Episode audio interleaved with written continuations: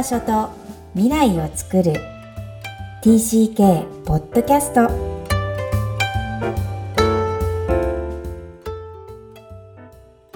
皆さん、TCK ポッドキャストへようこそ。ナビゲーターのまいこです。みきこさん、よろしくお願いします。こんにちは。ダジャーハオ。Hi everyone. クロスのみきこです。本日はニューヨーク在住マイコさんとお届けする TCK ポッドキャスト。今日のオープニングトークはアーミッシュのクラスです。はい。えっ、ー私はニューヨークに住んでるんですけれども、ニューヨークから車で2時間半ぐらいかな行ったところに、ペンシルバニア州っていう州があって、はい。そのランカスター地方っていうところに、アーミッシュっていう人たちが住んでるんですね。うーん、どんな人？で、彼らたちどういう人たちかっていうと、まあ、うん昔、あの、ヨーロッパ、スイスとかドイツとかあのあたりからやってきたキリスト教をね、信じてる人たちなんですけど、はい。あの、すごくシンプルな暮らしをしていて、うんうん。あの、厳格にやってる人たちは電気も使わない、まあ、車も使わないっていう。今で、未だにそ。のそう、お洋服もすごくシンプル。うん子供なんかは、なんか調整できるようになんかピンで留めてたりするらしいんだけど。本当に。なんか、うんうん。で、多分自分たちでね、縫ったりとかしてるから。あと、アート、なんかキルトがすごい有名ですよね。アーミッシュキルトっていう。うん。はいと。にかくそういう昔ながらの暮らしをしてる人たちなんです。うんで、そのアーミッシュファームに一日ステイさせてもらって、まあ動物もね、いっぱいいるので、子供たちもすごい楽しかったみたいなんですけど、うん。なんか私が個人的に心動かされたのは、その前の日2日間、ワシントン DC にね、行ってたんですよ。うんはいはい。首都の。うんで、まあ、け大都会じゃないですか。確かに。で、で、その後、あの、帰り道に、まあ、途中で、その、アーミッシュファームに泊まったんですけど、うん。その彼ら、あの、車で生活、車は持ってる人もいるけど、やっぱりその伝統的にね、やってる人は車持ってないから、はい馬車がね、うん。走ってるんですよ。まあ、そんなうんうん滅馬車みたいなんじゃなくて、もっとシンプルな小さいのなんですけど、うーん。で、ドライブしてると、パカパカパカって、泉の音が聞こえてくるんです、本当に。うん、でうんもうすごい牧草が、ファームがいっぱいで、その農場が、うん。あの、牧草地帯がバーって広がってるから、もう空も広いし、うん。なんか別世界なんですよ、ワシントン DC と。うん。で、ひずめの音は聞こえてくるし、で、普通に、う馬、馬と、な、ね、そういう馬車と何回もすれ違うし。あ、そうなん。なんか、そう、私、本当にワシントン DC に朝いたかなっていう気持ちにもうなんかなってきて、そこドライブしてたら。うん。うん。で、そういうなんか時間の流れも全然違うし。あうん。で、ね、その、広がる大地の感じとか全く違うし。それ、ニねューヨークから2時間で行けるとこがそうなの？そう、そう、そうなの、へーそうなの。うんね、なんかアメリカって広いなって思いましたね。うん。うん。で、そのすれ違いざまに、その馬車の中なんかちょっと覗いたら、その、アーミッシュってね、帽子もなんか特徴的なんですよね。ちょっと麦わら帽子みたいな感じの。まあみんなね、そのお父さんも、その3、4人キュってこう、身を寄せ合うように座っている子供もなんかみんな被っていて、で、彼らのそのシンプルな服着ていて、う。うんん。で、うん、馬に乗ってね、揺られていく。うん。なんか、うん、全然違う生活だな。で、時間の流れ。それを見てるとほっくりするの、どんな気持ちがするの？あ、ほっこりもするし、うん。うん。なんか懐かしいみたいな感覚もなんか思うし、うん。まあ、自分は経験しないんだけどね。だけど、うん。なんだか懐かしいような、なんか、あったかい感じもするし、へえ。うんうん。なんか不思議な感覚でした。うん。で、こういうところが、いや、本当にあるんだなと思って、別にそれは、もちろん観光客向けにそういう馬車ライドとかも提供してるけど、本当に彼らの生活の手段としてまだそれに乗って生活してるわけじゃないですか。確かに。で、同じ道を走ってて、で確かに、車で目の前に馬車が走ってたら、まあスピード緩めないといけないわけですよ、自分も。うん。で他の車も。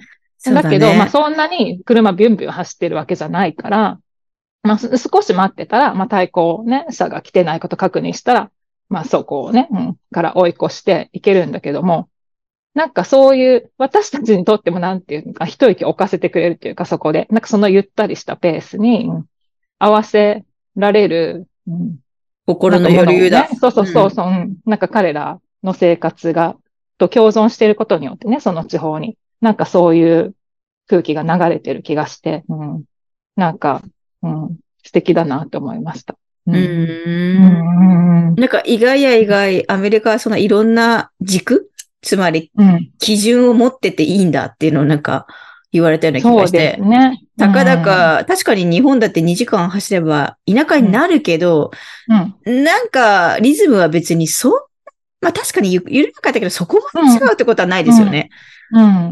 そういう意味では確一性っていうか、うん、じゃないアメリカを今感じましたね。うん。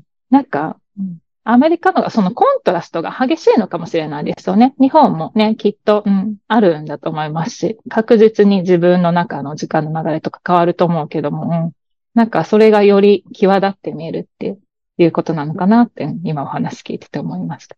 うん。じゃあ、舞子さんのご家庭は、ご家族は、ここぞといろいろ回ってるみたいなので、はい。そうですね。引き続き。パートということで。はい、引き続き回って報告してくれることを非常に楽しみにしてます。はい。うん、はい、私も、はい。皆さんにお伝えできることがとても楽しみです。ありがとうございます。では、えっ、ー、と、今日のメインテーマに移りたいと思います。今日のメインテーマは TCK の帰国、帰国プロセスの手助けになります。こちらも第168回から続いている TCK 帰国シリーズの一つになります。完璧な帰国を保証する確実な方法はないというふうに冒頭から書籍でも釘を刺されていますが、TCK の帰国プロセスを健全に踏んでいけるよう考えてみたいと思います。はい。親も周りも子供が自分たちとは異なったふるさと感や根差し感覚を持っていることを受け入れなければならないという一文があります。この感覚という話、このテーマは、絶えず私も口にしていることですが、それが端的に表現されている文章を舞子さんに朗読してもらいたいと思います。台湾育ちのドイツ人、ダークが語ったことです。はい。では、該当箇所読ませていただきます。自分は常に他のどの場所よりもアジアとつながっていると感じていた。実はアジア文化を美化しているんだと思う。大好きなパイを選ぶようにアジアを選ぶ。僕にとってアジア文化は素晴らしいもの。いつかアジアに戻って住みたい。でも最近、僕が強いつながりを感じているのはアジアだけではないことに気づき始めた。インターナショナルコミュニティに生活している人たちにも強いつながりを感じる。多分、場所は世界どこでもいいのだと思う。だからここに戻ってきてからは、アジアに戻るためにできることは何でもやっている。でも、アジアに住めないとしたら、故郷と感じることのできるどこかのインターナショナルコミュニティに行きたい。いいですね。なんか非常に深くてどこからでも切り口がありそうですが、うん、はい。マイコさんはどんな感想をお持ちになりましたか？えっ、ー、と、私はまあ、自分個人としてね、子供がどうか、どう感じているかまだわからないですけど、このインターナショナルコミュニティに、うん、いたいっていうなんか彼の気持ちのとこになんかすごく共感するなと思って、うん、読んでいました。うん、その理由は？なんでしょう。やっぱりこう、今は自分がこうね、ここで経験したことを感じるときに、一番こう、まあ、心を許してっていうか、まあ、ね、どのコミュニティにもそれぞれ良さはあるけれども、うん、なんか、ここで、その他の、うん、国から来た人たちと、うん、何人かね、そのお友達がいたんですけど、集まっていた。なんか彼女たちといた時が、なんかやっぱすごいこう、なんでしょうね。リラックスもしていたし、そのなんか、お互いなんか分かり合えることがやっぱりすごくたくさんあるっていうか、うん、その自分の国を離れて、異国で暮らすっていう、うん、ことの感覚とか、うん、そしてまたまあ自分の国に帰って行ったり、また違う場所に行ったりとか、なんかそういう生活から感じ取れることを、うん、うん、またなんかチャレンジであり、希望だったり、なんかそういうものをすごく共有できるし、うん、うん。なんか、そこをシェアできるってやっぱりなんかすごいギフトだなって思う、うん、うんですよね。うん、で、私はまた移動していくわけだけれども、なんかやっぱその関係性っていうのは、うん。なんか、別にね、離れても、あ、なんか彼女たちと絶対繋がっていられるなっていう感覚が、うん、すごくあるので、うん。うん。で、またなんかお互いサポートし合えるし、うん、うん、つながれる。で、実際の、そのうちの一人の彼女はね、そのコロナの終わりぐらいに、まあちょっとマシになってきた頃に、シカゴにね、あの、引っ越してしまったんですよね。だけども、この間なんかたまたま、なんか旦那さんがニューヨークで仕事があるからっていうことで、彼女も一緒に来てくれて、えーはい。で、もう、でも、そんな頻繁に全然連絡は取ってなかったんです。うん、でも、なんか来てくれたら、あ、なんかみんなで集まろうっていうことになって、その時会ってた子たちと。で、またなんかこう、一瞬でこう、その繋がれるっていうか、うんその感覚がやっぱすごいいいなと思って、うん、嬉しかったんですよね。うん。うん、だから、すごい、その関係性が、私にとってはギフトだし、支えだし、希望だなと思って、うん。そういうふうに思っています。うん。ギフトだし、うん支えだし、希望なんですね。うん。うん。今の話聞いてて、なんか関係性っていうのはキーワードで何回も出てくるんですよね。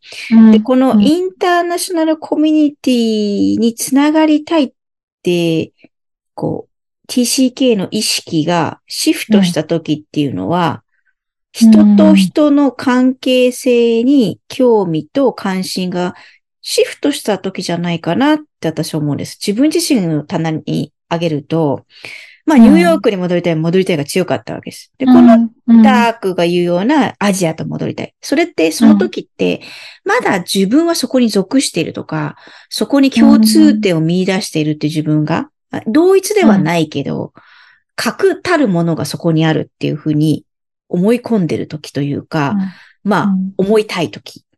ただ時間が経っていくと、そこにはもう TCK は移動していって、周りも移動しているので、以前のようには戻れないということに気づいてきた時に、うん。同じような経験だったり、今おっしゃったような関係性に、うん。スッと自分がこう、自分自身の存在も具現化できるような可能な限り理解し合えるソサエティがインターナショナルコミュニティになって気づける時が来るというか、これは私、うんハーフのこと喋ってるとそれに気づいたんですね。うん、うん、なるほど、なるほど。なんか似てるなと思ってて、その関係性、私はハーフでもないわけです。うん。これもインターナショナルコミュニティは絶対その国の人でもなかったり、違う国前提なのに、その感覚だったり、それを共有している関係性だったりすることに、えっと、属していることに、こう、主眼が置いてないく、なんかこれこそ成長なのか、なんていうのかな、意識の変化なのか、うん、自分の定義づけの変化と言ったらいいのかもしれないんですけど、なんか一歩広がった感覚がするんですよね。それって伝わります？うん、うん、伝わります。うんだから、うん、何かに属してることじゃなくて、その関係性、うんに出会うこととか、んそうでしょそういうことですよね。うん、うん、違いますよね、それはね。うん。これがうん帰国プロセスで手助けができるのかって言ったら、わかんないんだけど、この TCK の成長もまたま、これこそ前回と一緒で待たなきゃいけないってやつなんですけども、うん。ううんん。自分で感じ取ることだからね。そうですね。うん、うん。でも、ううんん。なんか、あ、ごめんなさい。あの、親もだから、そういう経験をすることで、ああ、なんかそれが支えになるんだっていうのを、なんか体感うん。していると、うん、うん。なんかそういうことが、あ、子供にとっても支えになるんだっていう視点で、待てるし、な、そのリソースを探せるから、うん。親が体験するっていうことは、うん、いいですよね。うん。うん、何事にもやっぱ自分の体験って大事ですよね。うんね本当にそう思う。ね。ううんん。で、やっぱり駐在で帰られる方って、本当やっぱでも、親自身が、まあ、特にまあ奥様たちね、は、なんかアイデンティロスだったって後で気づきましたとか、そういうのすごい多いですよ。最近そういう話を聞くから、うんうんやっぱり親にも起こってることだと思うんです。本当うに。ん。うんそりゃそうだよね。同じ時間だけ日本を離れてたり、うん自分が育ったとこを離れてるわけだからね。うん。ううん。ん。うん。そう思います。うん。まあそこに気づける親であるのはすごい痛みを伴うけど、うん子供のためにはなるってことだね。うん、そうですね。うん。で、やっぱり、こう、同じような、あの、はいね、プロセスを体験した人と話したりつながるっていうのは、そういう意味ですごく支えになりますよね。自分だけじゃないんだっていう。ね。おっしゃる通りですす。うん。うん。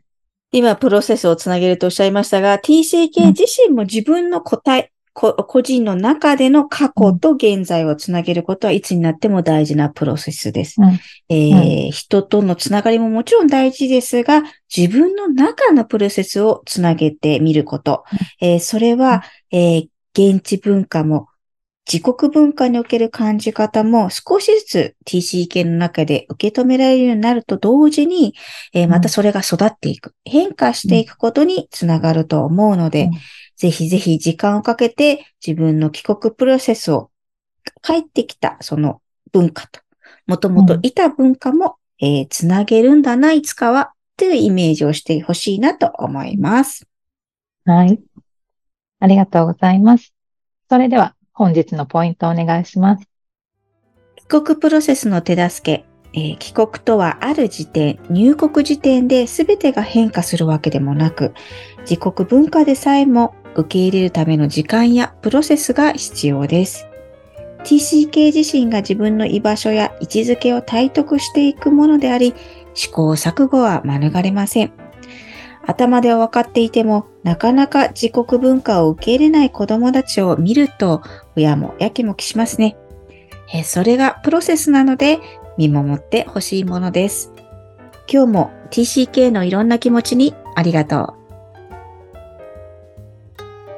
この番組では、お悩みや質問を受け付けています。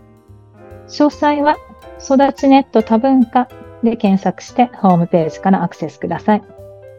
さらに、ポッドキャストを確実にお届けするために、購読ボタンを押して登録をお願いいたします。みきこさん、ありがとうございました。ありがとうございました。バイバイ。